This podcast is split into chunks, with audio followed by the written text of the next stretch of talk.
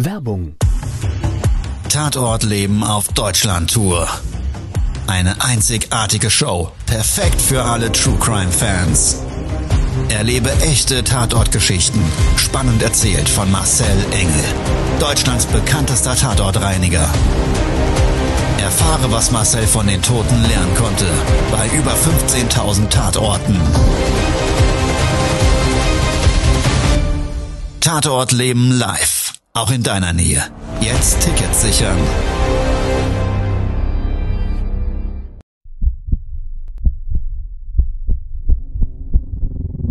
Todesursache. Der Podcast mit Tatortreiniger Marcel Engel. Die Mindset Edition. Ich sehe, was die Menschen bewegt hat, wie sie gelebt und geliebt haben. Und oftmals habe ich hieraus ein Riesenlearning. Und das ist eine Riesenchance, nämlich genau diese Lebenswirkung zu nutzen, um sein eigenes Leben zu verbessern. Todesursache. Der Podcast mit Marcel Engel. Die Mindset Edition. Hallo, schön, dass du wieder dabei bist. Und ja, wir gemeinsam jetzt eine Tatort-Geschichte der letzten Tage miteinander erleben. Ich habe heute übrigens einen Gast mitgebracht. Einen sensationellen Mitarbeiter und ich würde sagen, Dennis, stell dich doch bitte mal selber vor. Ja, äh, hi. Wie schon äh, erwähnt, mein Name ist Dennis. Ich bin hier Videoproducer von Marcel und ähm, äh, produziere nebenbei auch den Podcast, den ihr gerade hört. Ähm, zusammen mit meinem äh, Kollegen Lukas. Schöne Grüße. Und ja, zusammen machen wir zum Beispiel auch Tatort Leben auf YouTube, was ich hier nochmal empfehlen kann. Ja, sehr geil. Und ihr werdet es vielleicht hören, der ein oder andere, der die anderen Produkte alle kennt. Der liebe Dennis ist manchmal der tiefe O-Ton. Ja, genau. Also vielleicht erkennt ihr meine Stimme. Marcel Engel, der Tatortreiniger. ja, aber gut, mal eine ganz lockere andere Einstieg. Und es geht aber heute um für mich sehr wichtiges und relevantes Thema. Einsamkeit. Und wir alle kennen den Spruch, Einsamkeit macht krank. Und ich als Tatortreiniger, ich lebe das wirklich jeden Tag immer wieder aufs Neue, wie so in unserer Gesellschaft Menschen neben uns herleben und man die vielleicht mal zwischendurch auf der Straße sieht beim Einkaufen äh, oder die im Hausflur trifft oder oder oder und irgendwann sind sie nicht mehr da, sind gestorben und im schlechtesten Fall haben sie in ihrer Wohnung Tage oder Wochen gelegen und keiner hat's bemerkt. Wir hatten gemeinsam eine Tatortreinigung. Also Dennis und ich, wir sind vor mehreren Wochen in Deutschland in eine Großstadt gerufen worden und sollten dort einen Tatort bereinigen. Es gab durch den Auftraggeber nicht sehr viel Information. Wir wussten lediglich, dass der Leichnam mehrere Wochen bereits auf dem Boden gelegen hat. Und jetzt war das so, das war Dennis erster Tatort. Und jetzt sag doch vielleicht nochmal an der Stelle, Dennis, was oder wie hat sich das denn für dich so im Vorfeld im Kopfkino angefühlt? Ähm, also allererst, also ich, ich bin ja jetzt nicht mit Marcel hingefahren, um da sauber zu machen, sondern ich bin da schön mit der Kamera in der Hand hingefahren, um das alles zu dokumentieren und äh, dann im Endeffekt auch äh, für euch zu präsentieren. Aber ja, war mein erster Tatort. Habe ja jetzt schon, ich bin seit dreiviertel Jahr bin ich dabei und habe es immer so ein bisschen von mir hergeschoben und geguckt, ja, vielleicht sollte es doch besser der Lukas machen. Und jetzt haben wir aber gesagt, nein, jetzt fahre ich mal mit. Und äh, ja, war schon ein bisschen aufgeregt, was da auf mich zukommt. Man hört ja immer so, dass es wird immer gesprochen von diesem Geruch, der Geruch des Todes und dass einem das schlecht wird und dass da die Leute schon umgekippt sind und so. Und da hatte ich schon ein bisschen Bammel davor. War aber in dem Fall, Gott sei Dank, jetzt gar nicht so schlimm. Könnte daran gelegen haben, weiß nicht Marcel, dass es, dass es Winter war. Mhm. Ich glaube, im Sommer ist das Ganze noch ein bisschen äh, extremer. Ja, die Kollegen waren ja auch schon kurz vorher drin, haben ein bisschen desinfiziert. Ich weiß nicht, hat das Einfluss auf den Geruch? Eigentlich nicht, ne? Ja, doch schon. Also es, es war so, Dennis hat absolut recht, im Winter ist die Geruchswelt eines Tatortes bei gleicher Liegedauer oftmals eine andere im Vergleich zum Sommer. Das liegt einfach an den Verwesungsprozessen, die äußeren Einflüsse, Sonneneinstrahlung etc., die nehmen Einfluss auf den Zustand der, des Leichnams, der Verwesungsprozess und dementsprechend auch das Geruchsbild. Natürlich hat man in der Wohnung auch im Sommer und im Winter ein gewisses Raumklima, aber es ist an der Stelle, wie gesagt, anders. Und ja, wir sind auf der Hinfahrt. Mh, hm, Natürlich haben wir uns über den Fall unterhalten, äh, noch so gedanklich immer dabei gewesen. Ich habe gesagt, willst du vielleicht lieber mal eine Kotztüte mitnehmen? Und Dennis hat dann gesagt, nee, braucht er nicht. Und ich, er war ich, dann. Ich habe übrigens vorgesorgt. Ich war am Tag davor, war ich noch in der Apotheke und habe mir so, was ist das? Nicht Tigerbalsam, so so Asiaöl, so so Minzöl, habe ich mir gehört. Es gibt, gibt diese Szene in Schweigen der Lämmer ist das, glaube ich, wo die in der in der Pathologie sind und sich dann so dieses Creme unter die unter die Nase reiben, damit sie den Gestank besser aushalten. Da habe ich mir gedacht, ja, irgendwie sowas habe ich mich vom Apotheker beraten lassen und der hat mir dann dieses Öl mitgegeben, das ich mir dann auch mal so, aber naja, gut. Ah, das, das, das, wusste, das, wusste ich noch gar nicht. Ja. Du hast dich also heimlich getuned. Ein bisschen, ein ja. bisschen, aber naja. Also, also ich muss auch warnen, das, das brennt natürlich auch in der Nase so ein bisschen. Eigentlich ist es ja nicht dafür gemacht. Aber naja, so ein bisschen geholfen hat es vielleicht schon. Ja, also es hat, ist jetzt nicht so, dass es da überhaupt nicht gestunken hat.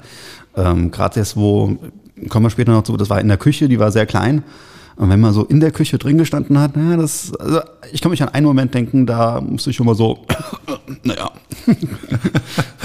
ja, also auf jeden Fall war es dann so, wir hatten die Fahrt dorthin, haben uns natürlich auch so ein bisschen unterhalten und normalerweise bei mir mit meiner Berufserfahrung und den Tausenden von Tatorten ist das eigentlich im Vorfeld eigentlich weniger das Thema des Arbeitens, sondern mehr die Geschichte hinter dem Tatort, der Mensch, um den es geht und sein Versterben, sein Leben, vor allen Dingen im Vorfeld, ähm, bevor es zu dieser Tatortreinigung kommen ist, das interessiert mich immer sehr. Und auch da haben wir so ein bisschen philosophiert, sind aber irgendwie nicht weitergekommen. Wir hatten ja wenig Infos, also wir waren vor Ort, sind dann in, eine, in einem Stadtteil angekommen, nette Gegend mit vereinzelten Wohnblocks, die jetzt auch gar nicht irgendwie so symmetrisch aufgestellt waren, sondern so ein bisschen wild, kreuz und quer standen. Das war so architektonisch gewollt mit so einem schönen Innenhof und ähm, eigentlich so für so einen Wohnblock Siedlung ungewöhnlich. Ja? Also war schön. Also war eigentlich eine super Gegend. Also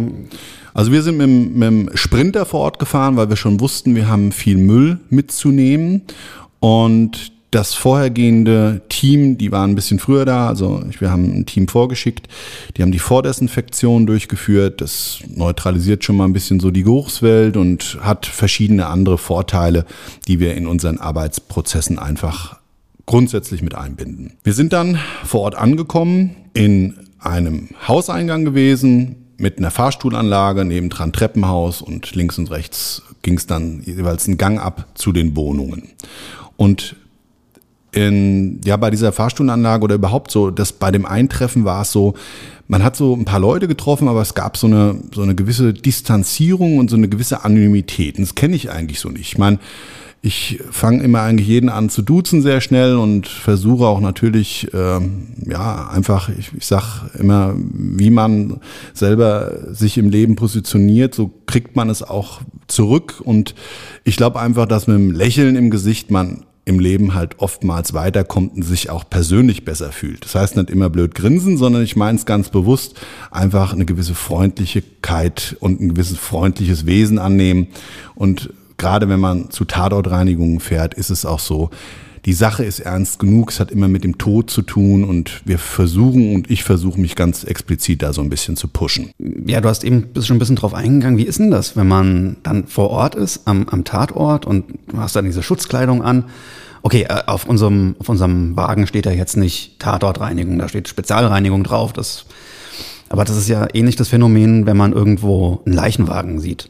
Dann denkt man ja im Vorbeilaufen, oha, da ist was passiert. Wie ist, ist deine Erfahrung da? Also das ähm, wird man dann so ein bisschen, halten die Leute Abstand oder?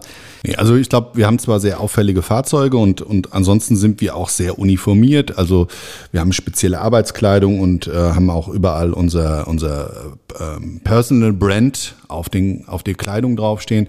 Aber nichtsdestotrotz, es lässt ja erstmal nicht erkennen, dass wir Tatortreiniger sind oder dass wir zu einer Tatortreinigung kommen. Und oder aber, das ergibt sich ja meistens erst im Zuge der Arbeit. Und da war es ja auch so, wir sind ja eigentlich erstmal ganz normal mit unserer Arbeitskleidung gekleidet, wie Handwerker ähnlich aussehend, zu diesem Treppenhaus gekommen, zu diesem, in diese, in das Treppenhaus reingegangen und haben die ersten Leute im Treppenhaus unten getroffen und ja, es, also das war nur so eine komische Situation. Ich fand, das war alles sehr distanziert. Jetzt kann das ja immer mal sein, dass jemand irgendwie ja, ein bisschen zurückhaltender ist oder halt, was weiß ich, vielleicht auch keinen guten Start in den Tag hatte oder, oder, oder. Also äh, la lassen wir das mal so dahingestellt. Aber ich fand es trotzdem, es hat sich für mich sehr kühl alles angefühlt. Ja, das stimmt. Ja.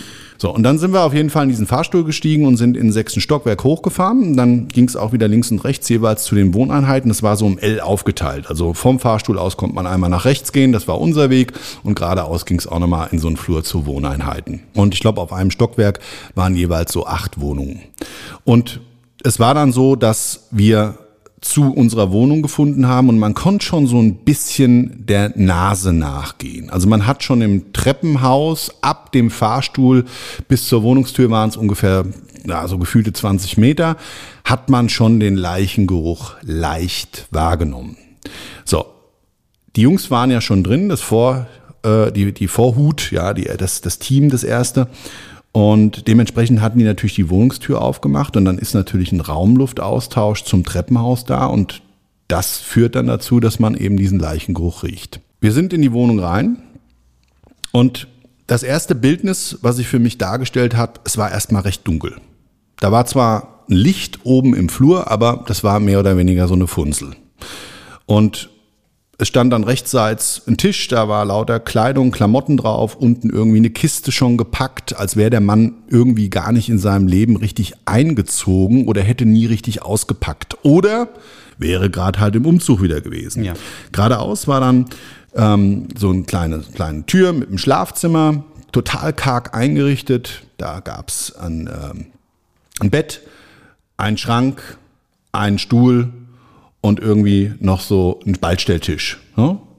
am Bett. Ich glaube, ich glaub, in dem Schlafzimmer war noch ein, das hat mich, mich gewundert, ein, äh, ein Röhrenfernseher. Ach, genau, ja. Ein alter Röhrenfernseher. Ja, ja. ja. Und da kommt man aber auch gleich so ein bisschen, ja, die Lebensstruktur oder das Lebensverhalten des Verstorbenen erkennen. Was ich damit meine ist, ähm, das Bett, da war wirklich über Monate, wenn nicht sogar Jahre hinweg die Bettwäsche nicht gewechselt worden. Das konntest du sehen, das war alles stark verunreinigt, das Bettlaken war total verunreinigt, das Kopfkissen sah aus recht speckig und so weiter. Und ähm, darüber hinaus hat man auch überall gesehen, dass ganz viel Staub halt lag. Das heißt, derjenige konnte entweder oder wollte seine Wohnung eigentlich nicht sauber machen. Wenn wir oder wie wir dann zurück in den Hausflur gegangen sind, dann war so linksseits das Badezimmer und geradeaus im Flur ging es dann zu dem Wohnzimmer. Das Badezimmer auch sah schlimm aus. Das, das sah richtig schlimm aus. Das hatte auch so eine richtig eklige Beleuchtung, so gelblich und die Kacheln, die waren, ach, das, ja. Also das Badezimmer fand ich eigentlich fast schon am, am schlimmsten in der Wohnung. Ja. ja, und wir, wir vergleichen das natürlich immer so gerade mit öffentlichen Toiletten. Da sieht man immer wieder, dass es halt echt Schweine auf der Welt gibt. Und wenn man das natürlich in seiner eigenen Wohnung dann so praktiziert, finde ich das persönlich immer sehr befremdlich. Und da konnte man sehen, das war extrem verunreinigt, weil da lag kein Verstorbener, aber es hat eigentlich Verunreinigungen auf dem Boden optisch gehabt, als hätte da jemand gelegen und wäre verstorben. Genau, und dieses Gefühl hatte ich so in der ganzen, in der ganzen Wohnung. Also abgesehen jetzt davon, wo der Mann gestorben ist, hat allem in dieser Wohnung so ein bisschen dieser, dieser Beigeschmack des Todes angehaftet. Ne? Mhm. Und Wohnzimmer rein, gab's eine Couch, das war recht klein. Und dann war so im L auch wieder aufgebaut so zwei ähm, Schreibtische. Da war Computer und Papierstöße drauf und irgendwie dann wieder ein Monitor und vor der Couch gab es so ein, so ein, so ein äh, Beistelltischchen, so ein, so ein Couchtisch und irgendwie in der Ecke noch so ein bisschen Gerümpel und ein kleines Regal und alles war aber, man kann sagen, ein bisschen verrümpelt und verwahrlost. Und dann konnte man an der Stelle schon den Leichenfundort erkennen. Ja, und da würde ich doch mal sagen, das kann euch vielleicht erstmal der Dennis so ein bisschen erklären, wie dieser Leichenfundort sein erster reell ähm, wahrgenommener Leichenfund in dem Augenblick für sich, für ihn visualisiert hat. Ha, okay, gut. Das ist, überrumpelt mich ein bisschen, aber gut, ich, ich probiere es mal. Ähm, also das war, wie gesagt, dass das, das dieses Wohnzimmer und an das Wohnzimmer angeschlossen war eine kleine Küche. Da war auch der Leichenfundort, also quasi zwischen Küche ins Wohnzimmer rein war ein großer Fleck, wo Decken drauf lagen, die vollgesogen waren mit so einer klebrig, öligen klebrig, Flüssigkeit. Genau, klebrig, mhm. braunen, dunklen Flüssigkeit. Ja.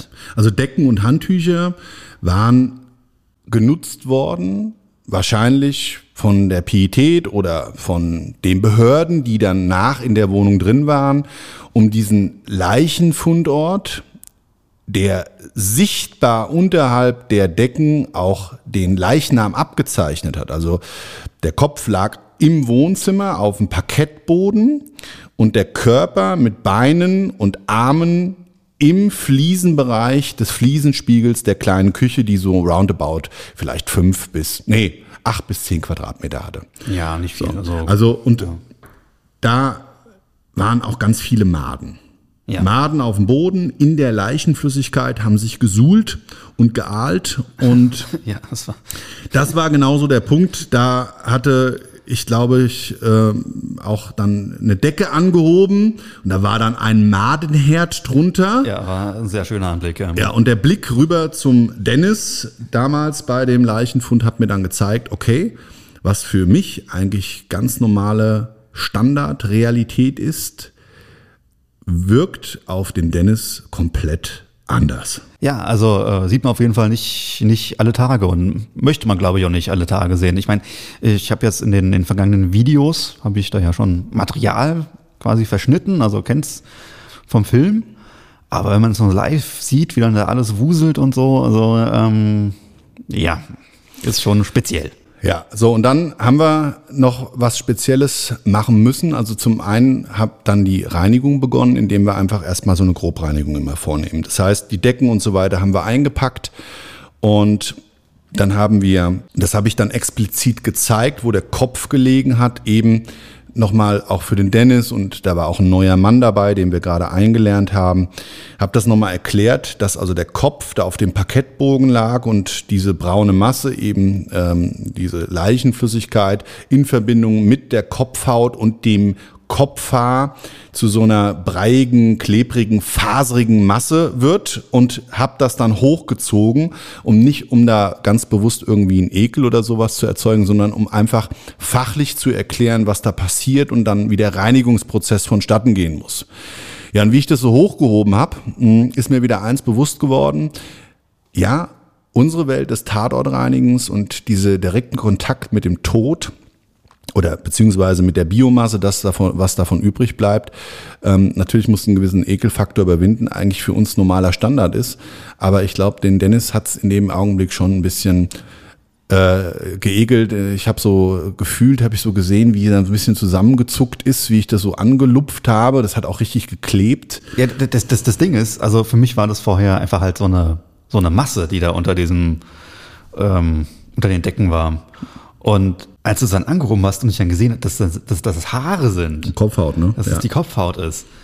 Das ist dann schon krass. Also dann, dann geht ja auch dieses Kopfkino los, von ja. wegen, naja, irgendwie muss das ja dann da abgegangen sein. Ja, ja, ja, genau. Ja, ja also ich konnte es auch in deinen Augen damals erkennen und dementsprechend haben wir das dann auch ein bisschen schneller durchgezogen. Ja, ich wollte dann nicht zu viel Storytelling, das jetzt nicht dazu diente, wie gesagt, die äh, Geschichte da irgendwie reißerisch zu machen zu dem Leichenfund, sondern einfach die fachlichen Natur, weil wir dazu auch ein Erklärvideo gemacht haben. So, und dann dann war es so, wir haben dann die Leichenflüssigkeit mit so einem speziellen Absorber, ähm, Liquid Off heißt das, haben wir das Ganze dann eingestreut und dann wird diese Leichenflüssigkeit also aufgenommen und dann kann man die ganz wunderbar und herrlich von glatten Oberflächen praktisch abschaben.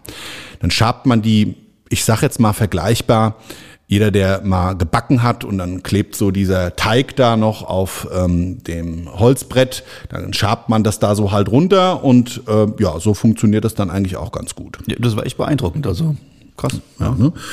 ja und wir hatten im Zuge dieser Leichenfundortreinigung. Noch ein zusätzliches Erlebnis. Also wir mussten ja auch Dinge runterräumen ins Fahrzeug und wir hatten unsere Schutzanzüge an, unsere Maske an, sind ja eigentlich aus diesem kontaminierten Bereich des Leichenfundortes, dieser Wohnung, das wird als Gesamtort dann angesehen, mussten wir immer in diesen öffentlichen Bereich, sprich Hausflur, Fahrstuhl und Sachen runtertragen. Und da hat mich auch der Dennis begleitet. Und wir sind also mit Sack und Pack, mit drei großen Tüten ins Treppenhaus, Fahrstuhl runter zum Auto, das war ungefähr 100 Meter vom mhm. Haus entfernt, haben dort die Müllsäcke im Fahrzeug abgeladen, sind zurückgelaufen und haben in unserer vollen Montur. Gut, also äh, volle Montur heißt, das sind so diese, diese Schutzanzüge, wie man sie vielleicht auch vom, vom vom Renovieren kennt. Ja, ne? genau. Also wieder, oder wer uns mal im Fernsehen so weiße Anzüge, ja. sieht schon sehr,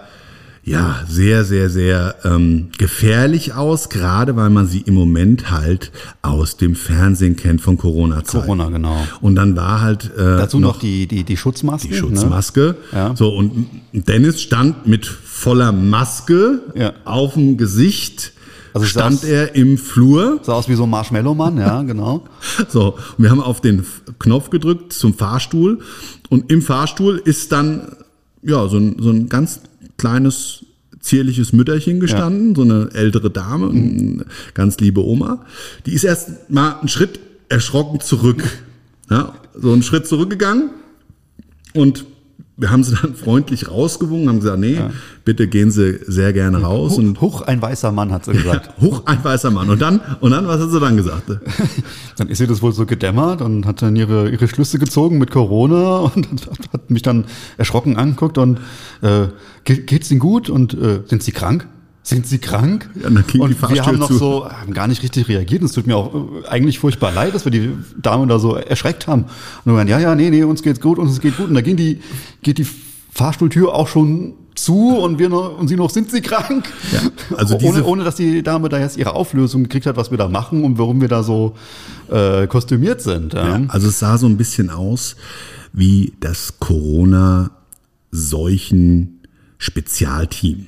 Ja. Ich glaube, das hat sie irgendwie mal irgendwo aus irgendeiner wahrscheinlich ähm, äh, äh, na, Fernsehreportage oder irgendwo gesehen, hat sich gedacht, oh Gott, oh Gott, was ist denn? Also man konnte es in ihren Augen sehen. Ja, oder vielleicht auch so eine Story, die ich mir dann so gedacht habe, weil ich hatte gedacht, dass vielleicht ein Corona-Patient nach Hause gebracht wird oh, oder ja, ja, das irgendwie sowas in, in, in, die Quarantäne oder irgendwie sowas. Und, ja, und ähm, wir konnten es leider nicht auflösen an der Stelle. Liebe Frau, wir möchten wirklich, dass Sie wissen, es tut uns schrecklich leid. Wir konnten in dem Augenblick, wir haben auch nochmal x-mal auf den Fahrstuhlknopf gedrückt, aber irgendwie ging die Tür auch nicht mehr auf. Und wir hätten Ihnen sehr, sehr gerne noch gesagt, dass alles safe ist. Äh, aber ich hoffe, Sie konnten in irgendeiner Form äh, die Ängste, die Sie da hatten, ähm, dann andersweitig aufklären und überwinden. Naja, aber es ging dann wieder hoch und dann wieder in den nächsten Arbeitsschritt. Das heißt, Grobreinigung, dann haben wir gemerkt, okay, also angrenzend an, an diesen äh, Leichenfund gab es einen Türrahmen und ein Türblatt. Äh, und ja, es war mir schon fast klar und das hat sich dann auch bestätigt. Wir haben das ausgehoben äh, aus dem, aus dem äh, Türrahmen und dann hat sich gezeigt, da unterhalb von dem Türblatt war also die Leichenflüssigkeit, da hat man irgendwie mal die Tür auf und zu gemacht und da komplett durch diese Leichensoße durchgezogen. Und das sind natürlich dann auch so Sachen, die muss man ganz klar berücksichtigen, sonst stinkt das da für die Ewigkeit. Das ist ja so der fachliche Standard, den wir dann da ähm, durchlaufen. Und ja, es war dann aber so, dass wir auch natürlich uns wieder so ein bisschen in das Gespräch eingelassen haben zu dem Verstorbenen, weil es gab so viele ungereimte Aspekte, die wir dann diesmal aber gemeinsam und sonst ist das so ein Kopfkino und so eine, so eine Sache, die man mit sich selber ausmacht als Tatortreiniger. Ja, also du hast immer einen Kollegen dabei und bist auch gesprächswillig, dich darüber zu unterhalten. Und da war es so, da habe ich das alles so, allen so ein bisschen abgefordert. Also ich habe dann gefragt, Leute, habe ich gesagt, habt ihr mal geschaut, wie der Mann hier gelebt hat und wie sich das anfühlt? Und dabei ist mir persönlich aufgefallen, so der Eindruck war für mich, der Mann war einsam, Und der Mann hatte irgendwie für mich gefühlt anhand der äußerlichen Merkmale nicht nur einen Tod, der lange nicht bemerkt wurde, der auch schon auf ganz, ganz viele Sachen Rückschlüsse ziehen lässt, sondern darüber hinaus ein trostloses Leben. Die Wohnung sah trostlos aus, obwohl es eine tolle Wohnung war, diese Zwei-Zimmer-Wohnung, sensationelle Ausblick.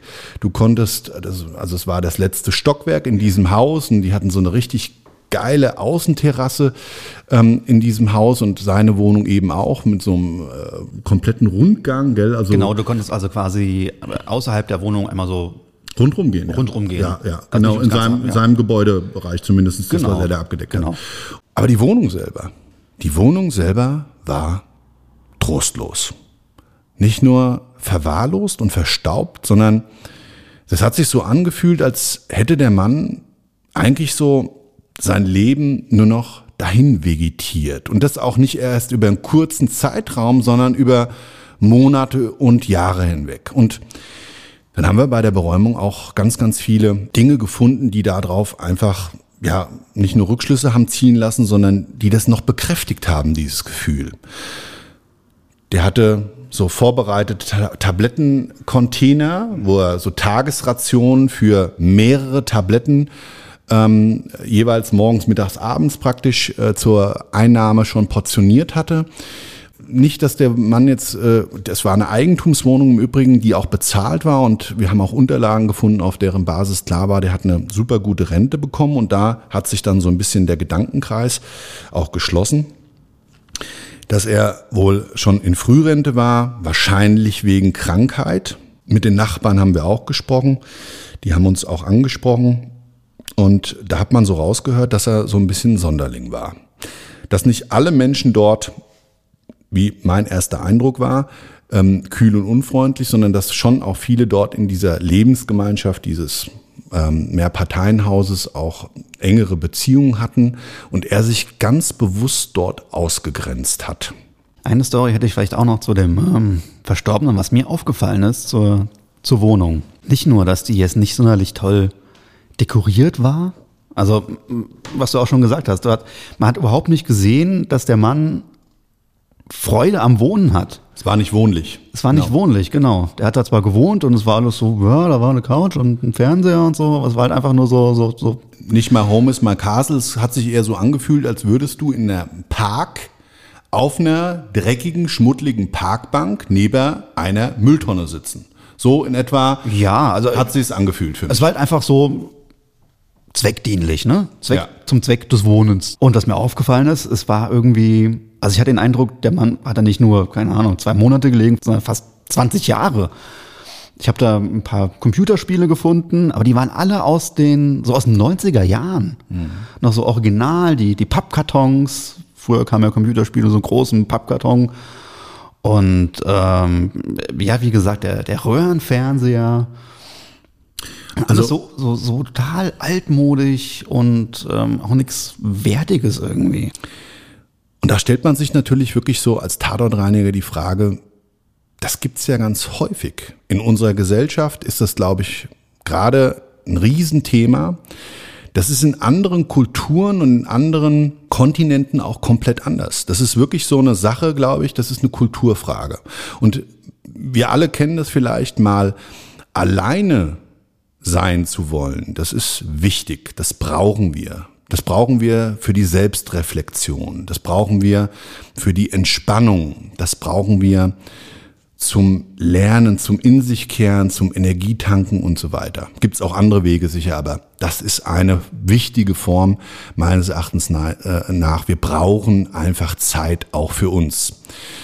Nur dann können wir auch anderen Menschen wiederum unser wertvollstes Geschenk machen, nämlich unsere Lebenszeiten. Da hat sich die Frage gestellt, der hatte ja keinen. Der lag Wochen, nein, man muss sagen Monate, also Mindestliegedauer. Ähm, ich habe das dann ähm, durch äh, den Auftraggeber erfahren, also der wurde mehrere Monate, mindestens drei vorher nicht mehr gesehen. Da fragt man sich doch, wenn also jemand wirklich da in der Gemeinschaft, in der Lebensgemeinschaft über dann ja zwölf Wochen mindestens da oben in seiner Wohnung liegt, ist tot und keinem fällt das auf, keinen interessiert das, das ist schon bitter. Jetzt könnte man sagen, naja gut, interessiert sich halt nicht jeder für jeden, aber, und das ist eben das Traurige, der hatte sehr wohl Menschen, die er kannte. Da ist immer die Frage für mich so als Tatortreiniger, wie katapultiert sich jemand in so ein Problem rein? Also es kann sein durch einen Verlust im Leben und dir wird ein Seelenverwandter genommen, der dir der wichtigste Punkt ist und du ziehst dich dann irgendwie in so eine, in das Schneckenhaus zurück und kommst aber nie wieder raus. Ich glaube, der Mann hat irgendwann in seiner, in seiner Frührente, in seinem Krankheitsbild sich ausgeklingt. Ausgeklingt aus seinem vorhergehenden Leben, was er ja zweifelsohne anhand der Bilder und so weiter geführt hat, mit Menschen, die ihn gemocht haben, die ihn begleitet haben, die für ihn wichtig waren, etc. Und was man auch sehen konnte, finde ich, dass er sich der Sache ergeben hat.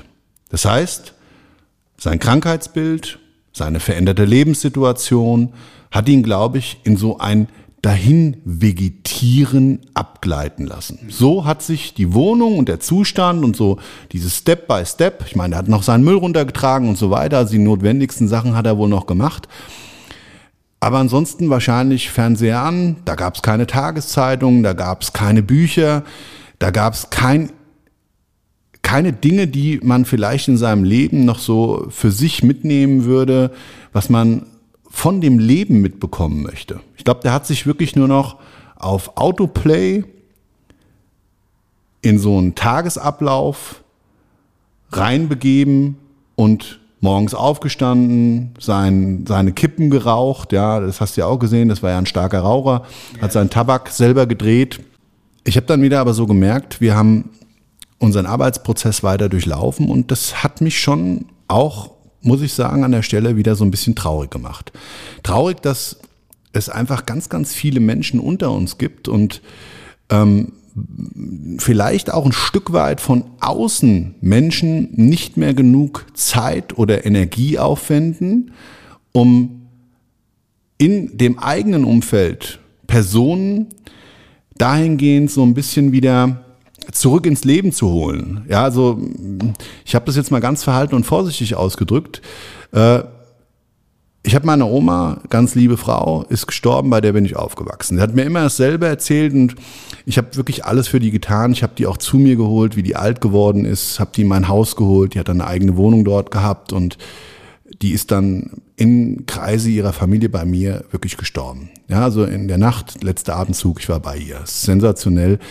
Und ich erzähle das jetzt nicht, um mich selber Bauch zu pinseln, sondern ich erzähle das, weil das ist für mich die schönste Form, was man Menschen schenken kann. Also wenn sie aus dem Leben gehen dürfen und sie haben ihre wichtigsten oder lieben Personen um sich drumherum. Ich glaube, das ist für uns alle die schönste Form und Möglichkeit, von diesem Planet zu gehen. Und bei dem, ja, war es wohl so, dass er sich abgekapselt hat aufgegeben hat, aber auch andere irgendwann ja nicht und keine Zeit mehr investiert haben, keine Energie, um ihn vielleicht so ein Stück weit aus diesem Zustand und diesem Umstand wieder rauszuholen. Und ja, das ist die Sache, die ich für mich zumindestens zu dem Thema Einsamkeit und Trostlosigkeit, die sich dadurch gibt im Leben, mitzunehmen aus diesem Tatort.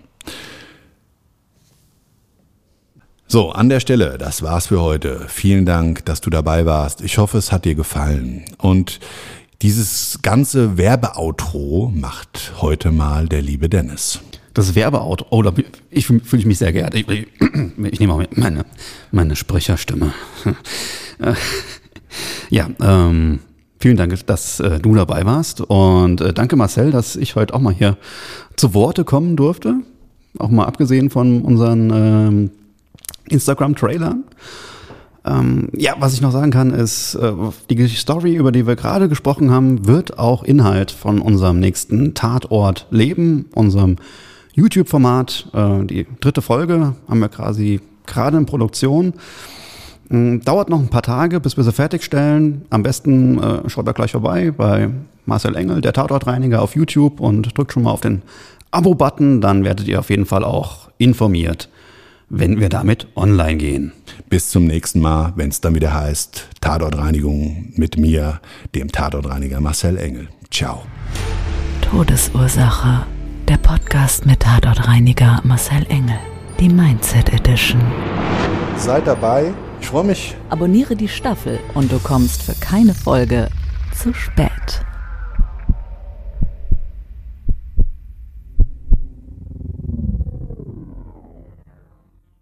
Mobbing findet überall statt. In der Schule, am Arbeitsplatz, innerhalb der Familie und im Internet. Erfahren Sie in dem Kompaktbuch Ausgemobbt, wie Sie sich gegen Mobbing wehren und künftig vermeiden, zum Mobbing-Opfer zu werden. Ausgemobbt von Marcel Engel und Martin Zowak, überall im Buchhandel.